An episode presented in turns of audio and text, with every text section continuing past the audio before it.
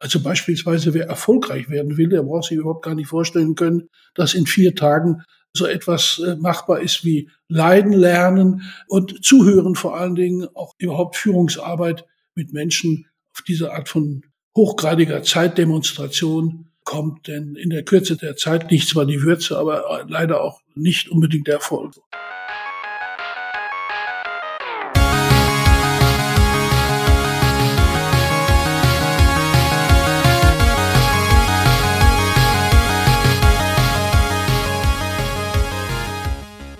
Herzlich willkommen zur ersten Folge des Digital Pacemaker Podcasts im Jahr 2024 mit Uli Oehnig und mit mir, Markus Kuckherz. Passend zum Start ins neue Jahr sprechen wir heute über das Thema Arbeit, was sie ist und wie man idealerweise mit ihr umgeht. Zu Gast haben wir zum Check-in zum neuen Jahr erneut Erich Grickscheid, Berater für Trainings- und Motivationsstrategien. Erich, herzlich willkommen erst einmal. Grüß dich, Markus. Letztes Jahr haben wir zum Start über das Thema Zeit gesprochen. Dieses Mal wollen wir das Jahr 2024 mit einem Gespräch zum Thema Arbeit starten und ich freue mich wirklich sehr, dass du heute wieder bei uns bist. Ja, ich mich auch. Erich berät und trainiert Führungskräfte, Vertriebsmitarbeiter und Mitarbeiterinnen und Teams in Fragen rund um Marketing, Motivation und Zeitmanagement. Dabei unterstützt er die Teilnehmer und Teilnehmerinnen unter anderem dabei, zu lernen, wie mit Veränderungen des Marktes und zukünftigen Herausforderungen umgegangen werden soll. Uli, dich möchte ich auch gerne begrüßen zum neuen Jahr 2024. Ich hoffe, du bist gut reingekommen. Vielen Dank, lieber Markus. Hallo, lieber Erich. Ja, ich bin fantastisch reingekommen äh, im Kreise meiner Familie und natürlich auch da viel Energie und Kraft gesammelt, ne? so wie das ja für ein neues Jahr gehört. Ne? Und ich glaube, das geht uns allen ja so ein Stück weit. In einem neuen Jahr stecken natürlich auch viele Hoffnungen und Wünsche, die wir gemeinsam anstreben. Und ich glaube, für mich mein größter Wunsch ist natürlich, dass wir an den Dingen, wo wir letztes Jahr so ein Stück weit aufgehört haben, gerade was Zusammenarbeit angeht und gerade was die Weiterentwicklung, ich sag mal, gerade im Zusammenrücken von Business und IT angeht, dass wir das nochmal ein ganz Stück weiter in den Vordergrund stellen. Um halt auch für uns die Vodafone der Zukunft weiter zu gestalten zum Trusted Partner.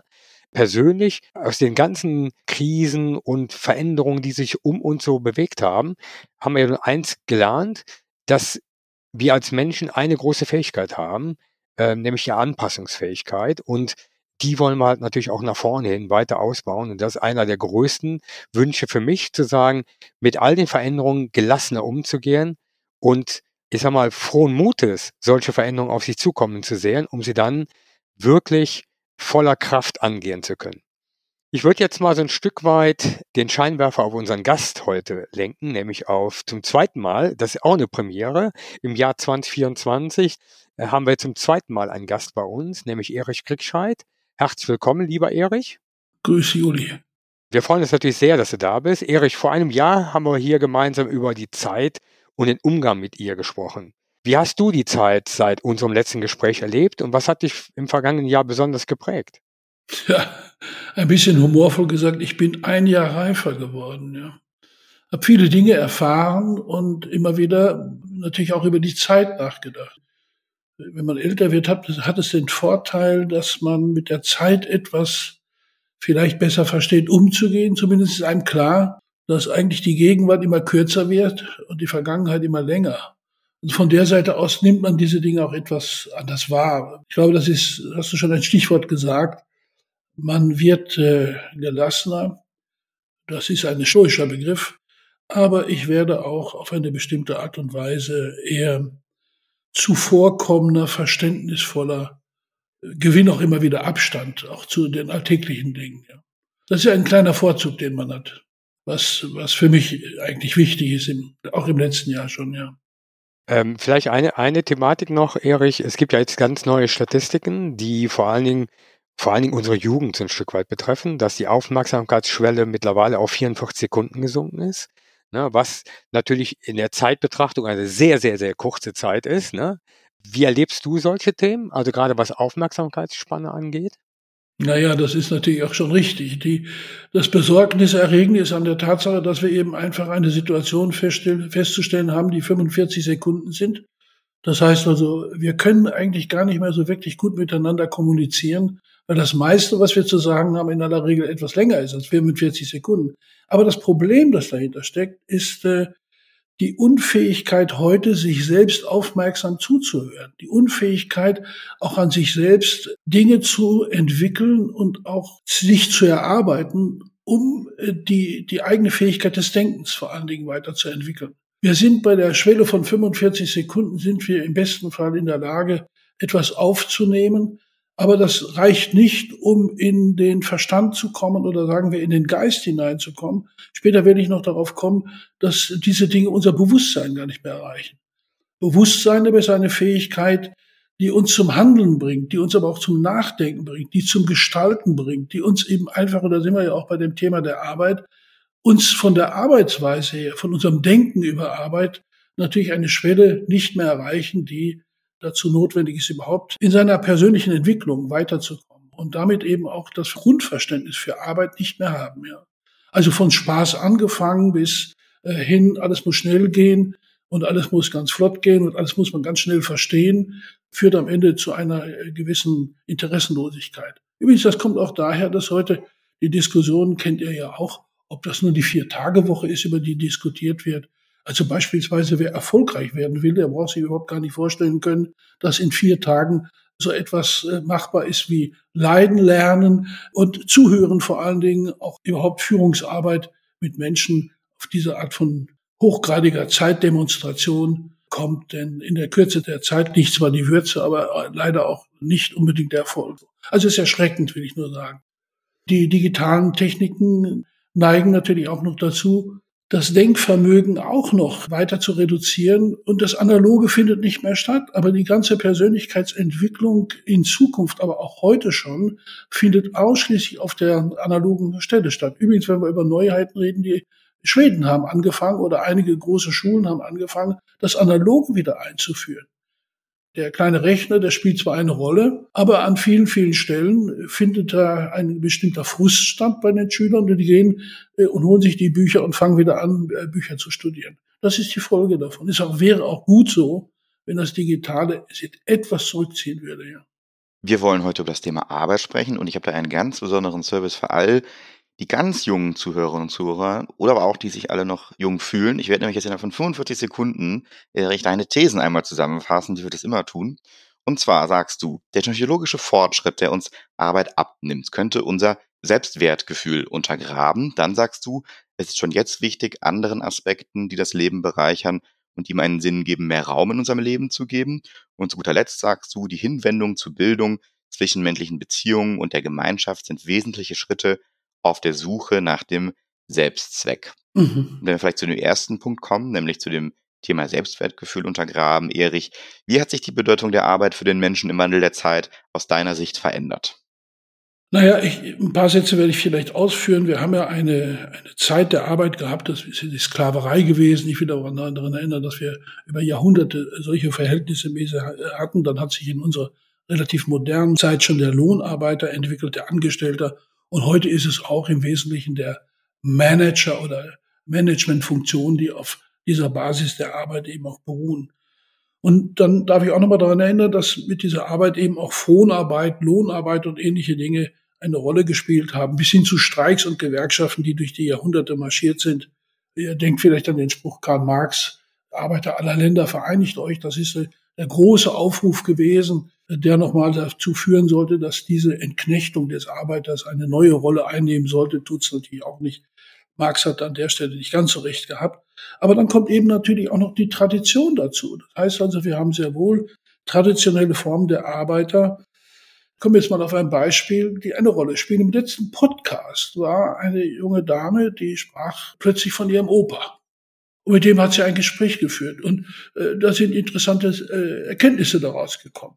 Und das ist auch wichtig, dass man daran erinnert, dass eben das traditionelle Moment heute auch völlig untergraben wird. Es gibt zwar wieder Unternehmen, die sagen, wir stellen wieder frühere Mitarbeiter ein, soweit sie Lust haben und so weiter und so weiter, weil die nun wieder bestimmte Vorstellungen, eine traditionelle Vorstellung mit in die Arbeit bringen, Pflichtbewusstsein und alle möglichen Dinge, aber andererseits eben auch zur Verfügung stehen, um Arbeit wieder von einer anderen Seite aus kennenzulernen, die für die jungen Leute ohne eine gewisse ideelle Vorstellung nicht mehr vorhanden ist und auch nicht weiterentwickelt wird. Das gilt übrigens auch nicht nur für junge Leute, Das gilt heute für Leute, die ihr 25, 30-jähriges, auch 40-jährige kommen schon aus einer Zeit, in der diese traditionellen Vorstellungen gar nicht mehr gepflegt worden sind. Man könnte sagen, ich bin mal für einen Moment kreativ.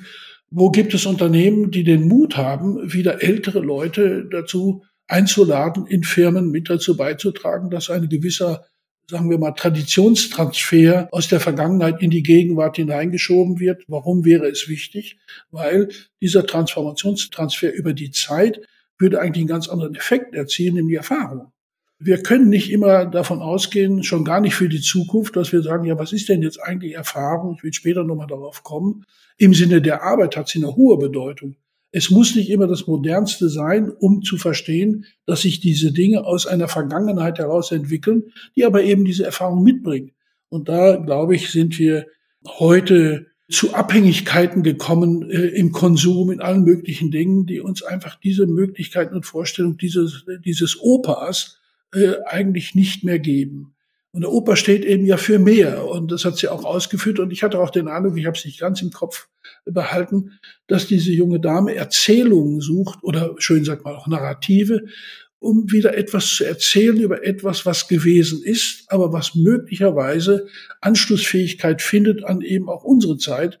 Und ich glaube, da ist wieder Zeit zu da und diese Erzählungen äh, möglicherweise, wenn es um sagen wir mal, die Entwicklung des Unternehmens geht, Image-Transfers und alle möglichen Dinge oder die Humanisierung der Arbeitswelt innerhalb eines Unternehmens, spielen diese Erfahrungen eine Rolle. Deshalb fand ich das Ganze ganz bemerkenswert. Vielleicht das Herausragendste an dem, worüber wir reden bei der Arbeit, ist, äh, dass es keine Wahrscheinlichkeiten mehr gibt. Das heißt, es gibt nichts mehr Zurechenbares. Es gibt keine Sicherheiten mehr. Wir haben auch keine Gewissheiten mehr über irgendetwas. Und dann fängt Arbeit an, ja vielleicht zu unserem Thema dann auch passend, wenn ich das auf einen einzelnen Menschen beziehe und sage, na ja, guck dir den mal an, der 25, 28 ist, hat sein Studium hinter sich. Vor welcher Fragestellung steht er eigentlich? Und der muss beispielsweise lernen, es gibt einfach keine Gewissheit mehr über das, was du in Zukunft tun wirst. Auch kein Unternehmen kann dir mehr eine Gewissheit liefern, ob das der Vorstandsvorsitzende ist oder der Geldgeber oder wer auch immer. Menschen stehen in dieser Situation, aus ihrer Festigkeit entlassen worden zu sein und damit auch auf eine gewisse Art von Tradition und kommen schlicht und einfach nicht mehr weiter. Das Ergebnis der Geschichte ist, dass wir einem modernen Rationalismus entgegengehen, der besonders eben auch in KI seine große Bedeutung bekommen wird. Und wir werden ja sicherlich noch darüber sprechen. Ich glaube eben, das erfordert Arbeit auch als ein kritisches Moment zu sehen. Das heißt, Menschen tun gut daran, durch auch Manager angeleitet zu werden, eine kritische Ressource, Ressource zu entwickeln und das ist kritische Denken zu lernen. Das ist gar nicht üblich.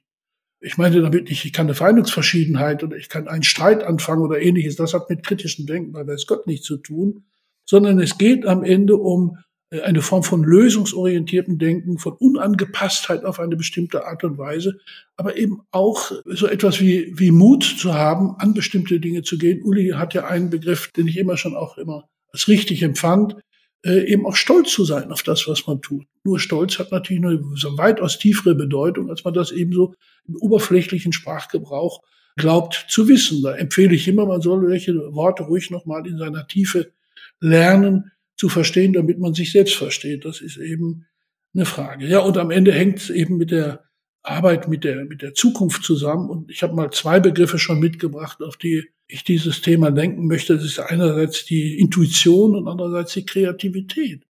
Es zeigt sich in den Gesprächen, ich mache ja jahrelang Trainings und so weiter. Es gibt einfach eine Unterbildung von diesen Begriffen. Die werden schlicht und einfach, wenn man so durchkommuniziert in Gesprächen, sind auch Teil oft von Gesprächsformen, in denen das gut klingt. Aber was ist denn das eigentlich? Und da komme ich später vielleicht noch drauf, wenn wir über Bewusstsein sprechen. Es ist eine neue Lernen, eine neue Lernkurve der Arbeit. Und ich will mal sagen, eine Arbeit, die sich mehr im Wir auffällt als im Ich. Und da liegen neue Brocken, die es zu schlucken gilt, wenn es um die moderne Art der Arbeit geht. Ja. Also es war jetzt mal ein schneller Durchgriff durch die, diese Entwicklung der Arbeit und dann auch die Frage eben, die daraus sich stellt, jeder Einzelne, ob der zuhört jetzt oder etwas daraus mitnimmt oder nicht mitnimmt, er hat sich zu fragen, was ist in meinem Leben im Sinne meiner Arbeit von Bedeutung. Wo will ich hin? Welche Hintergründe muss ich mir eigentlich überlegen, um das zu werden, was ich werden will? Also hier ist die Eigenverantwortung viel, viel höher als das, was in den früheren Jahren und noch viel früher, vor 50 oder 100 Jahren überhaupt notwendig war. Und KI, wenn ich den letzten Satz dazu sagen darf, der führt natürlich dazu, dass er uns in eine dritte Form der Revolution hineinführt. Wir haben die Revolution, die Aufklärung gehabt, wir haben sie im Sinne der Industrialisierung gehabt, der modernen, aus dem 17. Jahrhundert beginnen. Und heute haben wir ein Instrument wie KI, das eine nächste Revolution einläutet, von der wir noch nicht wirklich genau wissen, was da eigentlich auf uns zukommt. Fantastisch, Erich. Vielleicht nochmal für die Zuhörerinnen und Zuhörer. Die junge Dame, auf die du referenzierst, ist Lara Bottur in der Folge 43 zum Thema Corporate Influencer.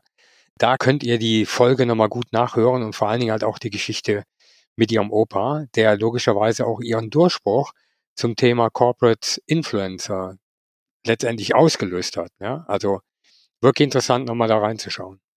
Und uns äh, beschäftigt ja vor allem der technologische Fortschritt, Uli. Wir sind ja eigentlich jeden Tag nicht nur, sage ich mal, ähm, was, was unser Geschäft angeht, was, äh, was, was unser Business Model betrifft, damit unterwegs, sondern natürlich auch, was unsere eigene Arbeit betrifft. Aus deiner Sicht, ähm, wie wird die wachsende Rolle der künstlichen Intelligenz in diesem Prozess unsere Arbeitswelt und unser Selbstverständnis verändern, Uli? Was denkst du? Welche Sicht hast du da? Also ich lade immer alle Interessierten für KI oder AI dazu ein, zu verstehen, was die Technologie da leisten kann. Und Technologie hat immer zwei Seiten, eine gute und eine nicht gute. Auch zu verstehen, ne, Erich hat ja eben so ein Stück weit gesagt, kritisches Denken beginnt auch damit zu verstehen, was solche Technologien machen und wie sich halt künstliche Intelligenz, ne, nur dass wir es nochmal für uns alle klar haben, ne, ist 70 Jahre alt, ne, hat irgendwo mal in Karlsruhe begonnen ne, und beschäftigt uns schon eine ganze Zeit. Im Moment sind wir in einer glorreichen Situation, dass alles das, was wir träumen, was wir für so eine KI brauchen, nämlich vorhanden ist. Günstige Rechenleistung, jede Menge Daten und halt Algorithmen, die mit den Daten arbeiten können.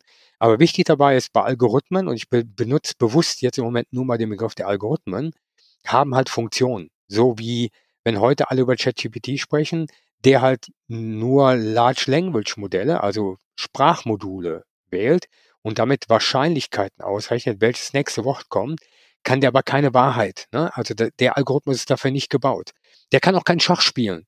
Ne? Der kann nur einen Zug, während gute Schachcomputer zehn oder sogar elf Züge vorausdenken können oder simulieren können, bevor der Zug macht. deswegen haben wir da auch keine Chance. Gegen ChatGPT kann jeder mal ausprobieren und der ein bisschen Schach spielen kann, der gewinnt. Und viele denken ja direkt, KI, oh, das bedroht aber jetzt die Arbeitswelt, da wird ganz schön viel wegrationalisiert und Co. Und da würde ich so ein Stück weit zu einem anderen Denken einladen wollen. Nämlich Technologie soll ja immer dem Menschen dienen, also die Fähigkeiten, die wir bereits besitzen, zu erweitern und damit uns halt auch neue Lösungsmöglichkeiten. Wir haben als Gesellschaft und auch als, als Menschheit noch viele unbeantwortete Fragen vor uns, wo eine KI helfen kann, uns zusätzliche Fähigkeiten reinzubringen. Aber eine KI hat nie die Aufgabe, uns Menschen zu ersetzen. Das ist nicht die Grundlage, die dahinter steckt. Aber die Arbeitswelt, und darauf möchte ich nochmal so ein Stück weit zurückkommen, wird genau wie, ich sage einfach mal, die Einführung der Dampfmaschine, also die maschinelle Industrialisierung oder die industrielle Revolution, genau wie die digitale Revolution, wird auch die KI eine Veränderung in der Arbeitswelt auslösen. Und ich glaube, das ist nochmal viel wichtiger, das, was Erich sagt, sich selber zu kennen und halt kritisches Denken wirklich gelernt zu haben. Dem ist nichts hinzuzufügen, ja. Erich, du hast eben schon auf das Thema Künstliche Intelligenz bezogen und auch gesagt, wir wissen ja eigentlich noch gar nicht, äh, was da auf uns zukommt. Wie siehst du das Thema? Ich will äh, die künstliche Intelligenz nachher nochmal beantworten, aber will nochmal auf einen anderen Begriff kommen, um dann später äh, auf dieses Thema zurückzukommen. Das ist äh, der Begriff des Mythos. Das heißt also, um nochmal in dem Begriff der Arbeit zu bleiben, dann reden wir bei Mythos wie von vielen anderen Dingen heute, von Mythen, die uns äh, durchbringen. Und der Mythos ist heute Teil unserer Arbeits- und Lebenswelt. Er äh, spielt in der Frage zwischen Irrationalität und Rationalität bewegt sich immer das Mythologische, also der Mythos dessen, was wir zwischen Wahrheit und äh, allen möglichen Erfindungsgeist eben da hineinziehen. Und man muss einfach festhalten, die, die, unsere Arbeitswelt ist ja auch unsere Lebenswelt. Und diese Lebenswelt ist einfach in Frage zu stellen. Sie ist in, in eine Situation geraten, in der wir heute überhaupt nicht unbedingt wissen, wie Antworten sind. Ich will mal nur so zwei, drei Beispiele nennen. Zum Beispiel auch, wenn wir über Überlastung in der Arbeit sprechen. Es gibt ja äh, alle möglichen Formen, äh, in denen Menschen aussteigen, ob das nun Burnout ist oder viele andere Formen. Studien zeigen mehr und mehr, viele Menschen steigen aus, weil das eben äh, auf eine bestimmte Art und Weise eben das Arbeitsleben bedrückend ist oder eher einschränkend ist in dem, im Leben selbst. Aber woran kommt, woran liegt das? Und ich darf mal so drei, vier Worte nennen, die mir einfallen, ist zum Beispiel, wir leben in Scheinwelten. Ich will das später begründen, wo die eigentlich zu finden sind. Wir leben auch in einer Welt der Globalisierung, wo für den einzelnen Menschen so etwas extrem schwierig ist. Ich will ein Beispiel von vorgestern sagen. Ich bin bei meinem äh, Orthopäden, er gibt mir zweimal im Jahr eine Spritze und dann ist gut. Und ich unterhalte mich immer mit ihm, obwohl er wenig Zeit hat und dann will er immer von mir Buchempfehlungen haben. Unter anderem sagt er, ja, also ich beschäftige mich im Moment mit Fragestellungen. Es ist ja so verwirrend und überhaupt finde ich keine Orientierung, was alles auf mich einbricht und so weiter. Ein hochintelligenter Mann, der aber eben auf der anderen Seite schildern wollte, wie er diese Lebenssituation äh, eben auch für sich selbst sieht. Und ich sage, wie kompensieren Sie das? Also gleichen Sie das aus? Sagt er, hätte sich jetzt mit dem Islam beschäftigt. Das äh, will ich jetzt gar nicht in Frage stellen. Ich bitte euch nur mal zu verstehen, dass da immer ein hochzivilisierter, hochintelligenter Mann sagt, ich greife jetzt zu einem Buch, um den Islam zu nehmen. Warum macht er das? Ich habe ihn das gar nicht gefragt, aber es dürfte ganz offenkundig sein. Ein großer Teil der Situation, wie wir sie haben heute in der Migration und ähnliche Dinge, beschäftigt eben den Menschen mit den Einflüssen, die er eben in, seine, in seinem eigenen Land und auch letztendlich am Ende in, ihrer, in seiner Praxis sieht. Das alles macht das Thema noch nicht aus. Es macht es eben aus. Die Globalisierung führt eben dazu, dass wir in Lebensbereiche geraten, die wir nicht mal überblicken können. Und wenn wir etwas überblicken können und wollen, dann mache ich meinen Computer an und dann habe ich meine Fake News oder alle möglichen Kurzgeschichten, die mich darüber informieren, wie die Welt aussieht. Und wenn ich das lange genug mache, kann ich sagen, ich habe zwar eine große Welt, weiß aber nicht, wie sie funktioniert, logischerweise. Und dann kommt ein Effekt dabei heraus, äh, um den es mir geht ist, dass wir angehäuft immer wieder Erzählungen haben. Als alle möglichen Geschichten. Alles wird zur Erzählung. Nun ist da nichts Schlimmes dran, aber was heißt das eigentlich, wenn alles zur Erzählung wird? Es heißt dann eben, und ich will doch mal ein paar Beispiele geben, die sich auch im Erfolg, in die, die oft hinter diesen Erzählungen stecken, verbergen. Also Beispiele, wir orientieren uns an Märchen.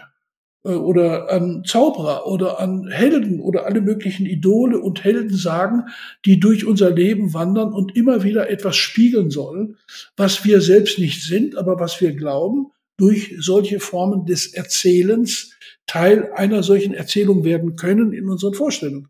Und am Ende kommt dabei etwas wieder scheinbar Rationales daraus, wenn wir über unsere Karriere nachdenken. Und jetzt bin ich auch dabei, was du gerade sagtest, wenn wir über unser Selbstbewusstsein nachdenken, wie wir danach suchen, wer sind wir eigentlich selbst?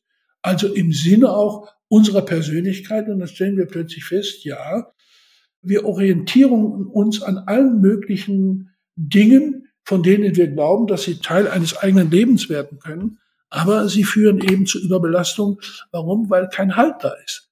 Es gibt einfach nicht mehr das, wo ich sage, wenn ich nochmal auf den Oper kommen darf, wenig Menschen, auf die man zurückgreifen kann, mit denen man sprechen kann, die Halt bilden können in der persönlichen Entwicklung und so weiter. Vielleicht darf ich nochmal in dem Zusammenhang auch über Management sprechen. Management, das ist eigentlich vom Kern her eigentlich eine ganz andere Bedeutung.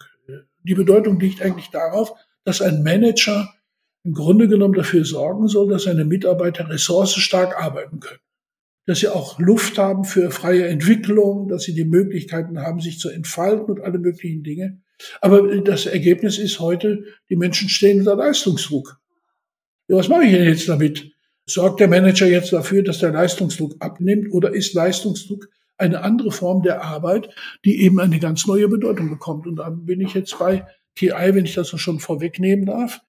Wir müssen lernen oder Menschen müssen lernen, eben aus alten Denkgewohnheiten rauszukommen. Ich habe das schon erwähnt mit dem kritischen Denken. Ich erwähne aber jetzt, es braucht eine völlig neue Erfahrung mit sich selbst. Und da komme ich zu dem Begriff des Bewusstseins, das eigene Handeln, die eigenen Vorstellungen von dem, was ich selbst will, auch entsprechend über Handlungen abarbeiten zu können signalisieren zu können, darstellen zu können, präsentieren zu können. Und das sind eben Dinge, die sich heute schwer, schwer im, im, im Wandlungsprozess umsetzen lassen. Der ausschlaggebende Punkt ist die eigene Persönlichkeit. Das heißt, was wissen wir heute darüber? Immer wieder habe ich in alltäglichen Gesprächen mit persönlichen Menschen zu tun. Manchmal suchen sie nach dem Sinn des Lebens, da komme ich gleich noch drauf, oder sie fragen um Rat nach der persönlichen Entwicklung und ähnliches. Aber das ist das entscheidende Moment, wenn die Menschen, das erstaunt mich immer wieder, wenn es um ihre Identität geht und ich sie frage oder sie mal bitte über ihre Identität Auskunft zu geben. Erschreckt nicht, dann kommen sie wenig dabei raus. Nicht, dass sie es nicht wissen, sondern das ist ja auch meine Arbeit, so etwas mal rauszuholen. Es ist um das Bewusstwerden der eigenen Persönlichkeit, dessen, was in Menschen steckt und das zu aktivieren, das ist die Form, in der sich dann eben auch in Zukunft die Dinge bewegen werden. Und äh, ich glaube, da fehlt es äh, im Sinne der Ressourcen auch an äh, Vorstellungen, wie können wir die Ressourcen für Menschen freimachen. Und das bedeutet letztendlich Persönlichkeitsentwicklung. Vielleicht darf ich noch erwähnen, es nützt nichts, wenn Leute mal kurz immer wieder mal auf Seminare gehen oder irgend so etwas machen, wenn Menschen nicht innerlich tief die Bereitschaft mitbringen, für sich selbst zu sorgen in der Selbstwerdung, in der Art äh, auch der, der Selbstformung, dann wird das nichts. Aber Menschen müssen die Verantwortung übernehmen, dass die Voraussetzung dazu da ist, für ihre Karriere, für ihren Erfolg, eben genau in dieser Selbstformung liegt und nicht über das, was ein Arbeitgeber jetzt versucht, durch Skillsverbesserung oder ähnlichen verbessern zu wollen. Ich würde eigentlich gerne diesen Aspekt der Sinnstiftung und äh, dort eben, wo man mehr Zeit hat und diesen Raum dann eben gestalten muss oder möchte natürlich auch aufgreifen, wenn eben Arbeit nicht mehr der dominierende Aspekt sein kann. Ähm, warum ist es danach wichtig, dass wir unsere zunehmende Freizeit auch mit sinnstiftenden Aktivitäten füllen? Ich glaube, das ist ein, ein, ein Kernaspekt, der eben zur Selbstformung gehört, eine neue, einen neuen Weg zur Selbstfindung oder zum Sinn des eigenen Lebens äh, zu finden. Zunächst mal, ich habe, äh, als ich darüber nachdachte, was könnte ich dazu sagen, habe ich mir nochmal die Mühe gemacht, in zehn Schritten mal aufzuschreiben, wie ich eigentlich meine frühe berufliche Karriere bis heute, was da so passiert ist und wann ich das gemacht habe und aus welchem Grunde und warum ich das geworden bin, was ich geworden bin. Ob, ob das vor äh, Jahrzehnten schon eigentlich Thema war und ich unbewusst immer auf diese Strecke gelaufen bin oder ob das ganz gezielt irgendwelche Bedeutung hatte, von A nach B zu gehen und so weiter. Also das Moment der eigenen Biografie im Sinne des Sinnstiftens. Da liegt ein bisschen die Empfehlung drin, ob man jetzt 25 ist oder 40 oder 50, sich ruhig mal in Ruhe nochmal hinsetzen und die Frage zu stellen, was ist, soll oder war der Sinn meines Lebens auf der Ebene meiner Arbeit, meiner beruflichen Karriere? Und das mal sehr genau zu differenzieren und deutlich zu machen, ist das etwas durch Zufall in mein Leben gefallen? Habe ich das wirklich überlegt und äh, habe ich das ausgestaltet und ähnliche Dinge mehr? Ist eine kleine äh, persönliche Übung an jeden, der sich mit diesen Fragen äh, des Sinns eben auch zu beschäftigen hat. Wenn du jetzt mal auf dein wirklich tolles Leben zurückblickst, ja, was du bisher so alles erlebt hast, ne? du hast ja viele Stationen erlebt in deiner beruflichen Karriere. Was wären denn für dich so praktische Tipps für Menschen, die jetzt sagen, hm, Sinn? Also, ich meine, wir hatten ja auch schon ein paar Folgen zum Thema Purpose, ne? Was ist der Sinn im Leben? Wie komme ich denn dahin? Ich glaube, da gibt es viele Menschen, die darauf resonieren und sagen, super Sache, will ich jetzt auch wissen, aber wie komme ich an meinen Sinn ran? Also das ist interessanterweise gar nicht so schwer. Äh, wenn ich über mein eigenes Leben nachdenke, dann will ich mal ein Beispiel sagen. Ich war Außendienstmitarbeiter bei der Trumpfschokoladenfabrik. Und es gab überwiegend zu der Zeit, gab es nur äh, äh, Männer, Frauen gab es noch nicht. Das spielt aber insofern keine Rolle. Es war aber eben so, da saßen 200 Männer.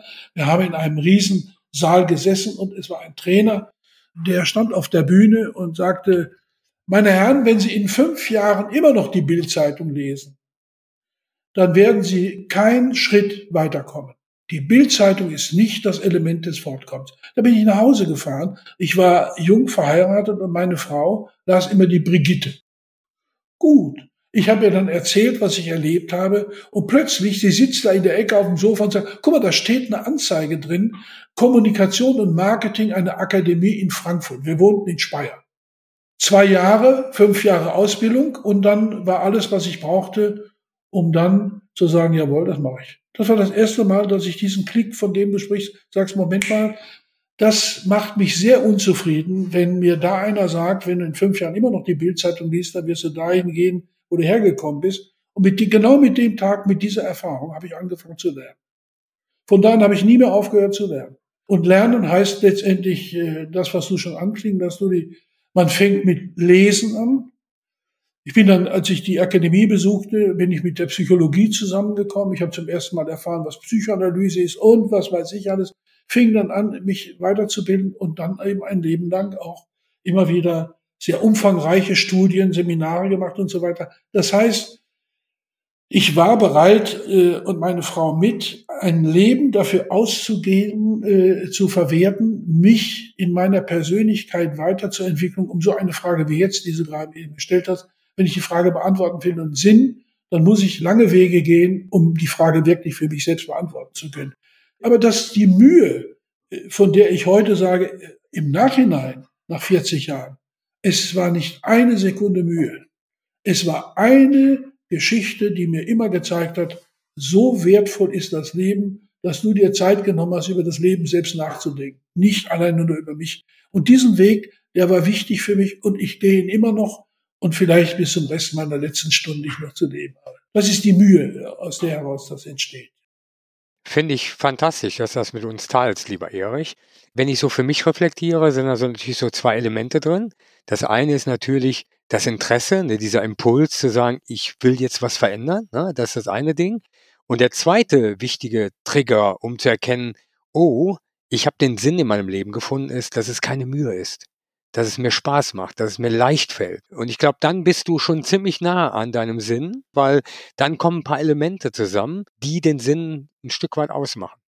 Vielleicht kommt noch hinzu, Uli, was du sagst. Ich verstehe das völlig, ist genauso, wie ich es auch sehe und erlebt habe. Es ist auch so, ich musste auch lernen, Schwierigkeiten zu überwinden, ja. Du hängst, man hängt ja immer dann vor irgendwelchen Mauern, an dem dann der Herr sowieso, das Buch sowieso, der Gedanke sowieso, irgendwas steht vor mir und ich weiß damit nicht anzufangen. So, und dann immer die Frage stellt, schmeiße ich das Buch jetzt an die Seite oder, oder, oder was mache ich? Äh, und äh, das ist etwas, was ich auch lernen musste und heute auch nur so weitergeben kann. Ob es gehört wird, weiß ich nicht. Eben nicht aufzugeben, nicht zu schnell. Begrifflichkeit, gerade heute, wir reden über Begriffe ohne Ende die Leute, glaube ich, machen sich nicht die Mühe hinzusetzen und sagen, was bedeutet jetzt Resilienz? Was bedeutet jetzt Agilität? Was sind das eigentlich alles für Dinge, die ich überhaupt erst in der Tiefe verstehen kann? Und das ist oft so, ich bin ja oft in Meetings und, und ich habe ja viel mit eben mit meinen Beratungsleitungen in Firmen zu tun. Immer wieder wird der Versuch gemacht, schnell irgendwelche Begriffe hineingeschoben und nur wenn ich die Möglichkeit habe, frage, könnt ihr mir jetzt mal sagen, was ihr damit meint? Schon ist Leere da.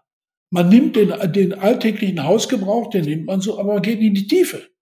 Und das ist mein Wunsch, dass Menschen lernen, das zu machen. Ja. Und da sprichst du natürlich einen wesentlichen Punkt an, Erfahrung sammeln. Ne? Also zum einen scheitern, aber auch, das ist halt einfach mal, ich will nicht sagen, über sieben Brücken musste gehen, ne? aber so ungefähr, du brauchst halt einen gewissen Erfahrungsschatz und halt auch das Negative, ne? dass du selber Dinge überwinden muss, um halt dann halt auch, und das, das resoniert sehr stark mit mir, gerade wenn du über Stolz sprichst, du bist ja ein Stück weit stolzer, wenn du wirklich Hindernisse überwunden hast, als wenn sie dir einfach so in den Schoß fallen. Uli, der Erich hat äh, gerade die Rolle von Bildung bei der Suche nach Selbstzweck besonders äh, beleuchtet und Jetzt kennen wir das natürlich auch aus dem Unternehmenskontext, dass eben ja auch gerade wenn es um Arbeit geht, nicht nur das reine Tun oder Schaffen von etwas eine Rolle spielt, sondern eben auch Beziehung und Gemeinschaft vor allem für die Leute eine besondere Rolle spielen. Wie siehst du das äh, in Bezug zur Arbeit? Was erlebst du da? Also ich glaube, bei allen modernen Arbeitsstilen, die wir haben, wird es immer wichtiger, den Menschen in den Vordergrund zu stellen. Und Erich hat ja eben schon mal so ein paar äh, Stichworte gesagt, ne? Resilienz, ne? Also wie schaffen wir halt logischerweise unsere Menschen halt auch da zu begleiten, auf sich selber zu achten. Ne? Und das ist wichtig in dieser, in diesem verändernden Welt, in der wir uns bewegen und den Raum dafür zu schaffen. Das heißt für mich als Führungskraft auch, dass ich mich damit auseinandersetzen muss und das halt auch in gewisser Weise vorleben muss. Ich kann das nicht nur reden, ich muss das halt versuchen, so gut wie es geht, auch wenn es mir schwerfällt, zu adaptieren. Gleichzeitig sage ich, wenn wir jetzt ein Stück weit auf die, auf die Arbeitsform, in der wir uns bewegen, die ja sehr stark crossfunktional. Das heißt, Menschen aus verschiedenen Bereichen arbeiten miteinander zusammen, die, und jetzt kommt's, die unterschiedliche Sprachen sprechen. Produktmarketiers sprechen eine andere Sprache als Salesmenschen, sprechen eine andere Sprache als IT-Menschen, sprechen eine andere Sprache als Finance-Menschen. Und hier spielt Kommunikation als Führungsprinzip eine große, große, große, große Rolle. Weil das, was um effektives Arbeiten und gutes äh, Zusammenarbeiten zu ermöglichen, braucht es eine Übersetzung und eine Möglichkeit, diese Sprachen zusammenzubringen. Das lernst du nur durch Interaktion voneinander. Das lernst du nicht, weil jeder bleibt in seiner Fachspezifika drin, sondern sich halt öffnen zu wollen und das halt den Raum zu schaffen, halt genau dieses Wissen zu teilen und halt auch die Fähigkeit zu lernen und zu adaptieren. Und das wird relevanter denn je, weil in einer komplexen Welt, in der wir uns gerade bewegen, wird es nur funktionieren, wenn wir schaffen, cross-funktional Dinge zu lösen, weil das wird nicht mehr auf dieser, alle Unternehmen sind in einer Multi-Channel-Organisation oder was man heute so Silo-Organisation groß geworden. Aber wir sehen halt, das funktioniert nicht mehr. Die Veränderungen, die draußen passieren, um uns herum, sind so schnell, dass es nur funktioniert, wenn ich schaffe, genau diese Brücken zu schaffen und auf der Sprache zu sprechen, die meine Kollegin und mein Kollege auf der anderen Seite dann auch versteht.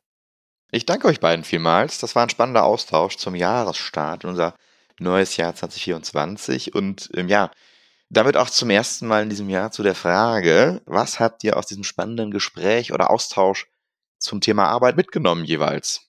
Erstmal vielen lieben Dank, Erich. Also ich habe aus dem Gespräch zwei Themen mitgenommen. Das eine Thema ist, und ich glaube, Erich, das hast du sehr, sehr gut rübergebracht, Sinnhaftigkeit ne, bedeutet halt auch, sich intensiv mit sich selber zu beschäftigen und gleichzeitig halt auch nochmal den Weg über das Wissen, also wie baue ich halt auch weiter Wissen auf. Und danke für das zweite Thema, was natürlich sehr stark in, wie komme ich wirklich in ein lebenslanges Lernen rein, das mir hilft, logischerweise, mich diesen Veränderungen, die auf mich zukommen, halt immer wieder auf ein neues Niveau zu bringen. Und wie knüpfe ich das gemeinsam mit meiner Leidenschaft, die in mir brennt, weil wenn es keine Mühe bedeutet, ist das automatisch sehr nahe dem Sinn, den ich am, am Ende des Tages suche. Erich, was nimmst du mit aus dem Gespräch? Also ich habe mir am Anfang schon aufgeschrieben, was ich als letztes sagen werde, wenn du mich so fragst. Ja. Ich habe geschrieben, wir werden immer wieder mit neuen Unbestimmtheitsproblematiken zu kämpfen haben und jeder auf seine Art. Mir ist bei meinem eigenen Erzählen nochmal wieder deutlich geworden, wir müssen lernen, ohne Sicherheit und ohne doppelten Boden das Leben bewerkstelligen zu lernen. Und das ist eine grausame Erfahrung, aber diese Erfahrung, die muss man in Anspruch nehmen, ohne Angst zu haben. Sie muss man in Anspruch nehmen, um eben der Welt etwas entgegenzusetzen und vor allen Dingen etwas entgegenzusetzen, was wichtig ist. Nicht alles glauben, was Leute sagen, sondern zu glauben, was man selbst denkt, und glaubt zu meinen. Das ist, wenn es auch falsch ist, es ist jedenfalls wichtiger, als äh, die Botschaften anderer oft ohne Nachdenken zu übernehmen.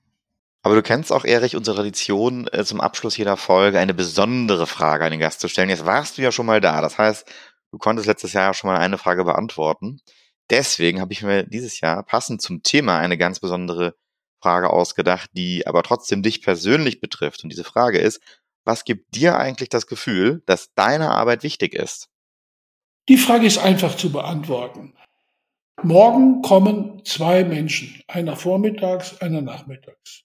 Und wenn beide jetzt weggehen und sagen, Erich, das war okay, es war eine gute Arbeit, wir danken sehr dafür, da bin ich zufrieden. Oder ähm, modern spricht man heute auch etwas aus, was ich hinzufügen möchte. Ich bin nicht zufrieden, ich bin dankbar. Das ist das, was, was mich heute beseelt, auch noch in meinem hohen Alter jeden Tag zu arbeiten. Ja. Da ist Arbeit eben Beseeltheit von, Uli hat den Begriff genutzt, von Leidenschaft. Ich tue es nicht nur gerne, ich will es für mich gerne tun. Ja. Uli, was denkst du dazu? Also Dankbarkeit resoniert immer sehr, sehr groß mit mir, weil ich ganz offen sage, die Reflexion auf das, was wir haben, das, was wir jeden Tag genießen, das, was uns das Leben jeden Tag schenkt, ist viel zu selten. Für mich ist das immer tatsächlich alle Erlebnisse, die ich so habe, alle Begegnungen, die ich habe, stimmen mich mit großer Dankbarkeit, weil ich halt ein Geschenk bekomme, ja. Und ich glaube, in der hektischen Welt, in der wir uns gerade bewegen, nehmen wir das nicht mehr als Geschenk wahr. Wir nehmen das als allgegenwärtig, als allgemein, als normal wahr. Und das ist eine falsche Wahrnehmung, um ganz ehrlich zu sein. Und da möchte ich uns einladen, die Perspektive zu wechseln, diese Dankbarkeit eigentlich in allen Lebenssituationen, in der wir sind, halt auch wirklich damit innezuhalten und die halt wirklich wahrzunehmen. Und Markus, für dich? Ich muss tatsächlich wieder so ein bisschen querreferenzieren auf unseren Checkout aus dem letzten Jahr. Ging es ja auch so um das Thema und ich bin immer sehr, sehr froh, wenn man was geschafft hat. Also man sollte sich fragen, warum ich dann irgendwie diesen Beruf arbeite, wenn man da ja doch mit sehr vielen virtuellen Gütern umgeht und man sich ja dann schon immer die Frage, hat man jetzt was geschafft oder hat man nur irgendwas einfach nur gedacht, ohne dass es geschafft ist. Aber ich beschäftige mich deswegen echt tatsächlich sehr gerne mit der Umsetzung von Strategien, so als eine Art Produzent. Und ich bin tatsächlich immer sehr glücklich, wenn man in, in einer Gruppe oder für eine Gruppe oder auch von Unternehmen sowas umgesetzt hat und das wirklich realisiert hat und auch so ein paar Grenzen durchstoßen hat. Das erfüllt mich sehr. Und das dann auch mit anderen zu teilen, das ist dann auch nochmal sehr toll, wenn man mit anderen dann so zusammen eine Gruppe ist und merkt, Mensch, jetzt hat man was geschafft, was man vorher gar nicht gedacht hat und wo man vielleicht unglaublich lange auch sich die Frage stellt, ja, fangen wir das überhaupt an? Und das ist was, das meine Arbeit so ausmacht, was, was ich da sehr schön finde.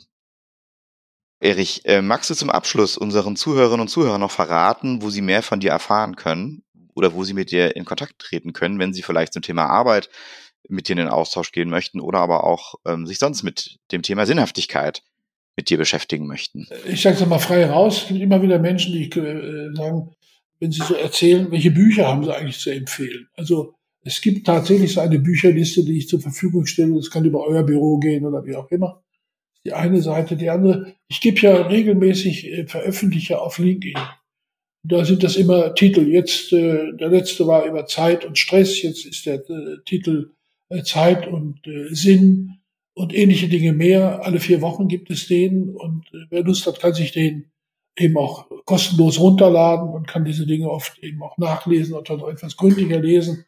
Die heißen äh, Praxisbriefe. Was auch möglich ist, wenn das mal interessant ist, weil das sind sehr schwierige Themen, der ich im Wesentlichen hier abgearbeitet haben, sollten Rückfragen sein. Das muss ich euch aber überlassen. Stehe ich auch für ein Gespräch persönlich zur Verfügung, weil bei diesen Themen kann der ein oder andere mal etwas empfinden, was er dann auch nicht aussprechen oder keinen hat, der zur Verfügung steht. Im Sinne dieses Podcasts stehe ich eben auch zur Verfügung für etwas tiefergehende Beantwortung von solchen Fragen. Und meine Internetseite ist ja auch da. Die verlinken wir auch nochmal in den Shownotes, genau. Und an der Stelle auch nochmal der Hinweis auf unsere Folge Nummer 22 vom 10. Januar 2023. Da haben wir uns ja mit dir zu dem Thema ausgetauscht, wie gehen wir mit unserer Zeit um. Und das passt natürlich ja auch äh, sehr gut zueinander. Lieber, lieber Erich, vielen, vielen Dank, dass du dir heute die Zeit für uns genommen hast, um mit dem Uli und mir über das Thema Arbeit zu sprechen. Dankeschön. Bitteschön, ja. Das war der Digital Pacemaker Podcast zum Thema Arbeit. Unser Gast heute war Erich Grickscheid. Wenn ihr Feedback oder Gastvorschläge für uns habt, schreibt uns gerne eine Nachricht auf LinkedIn. Der Digital Pacemaker Podcast erscheint alle 14 Tage am Dienstag bei Spotify, Apple und überall, wo du deine Podcasts bekommst. Klicke jetzt auf den Follow- oder Abonnieren-Button, wenn du keine Folge verpassen möchtest. Euch eine gute Zeit und auf bald. Euer Uli und Markus. Rock'n'Roll.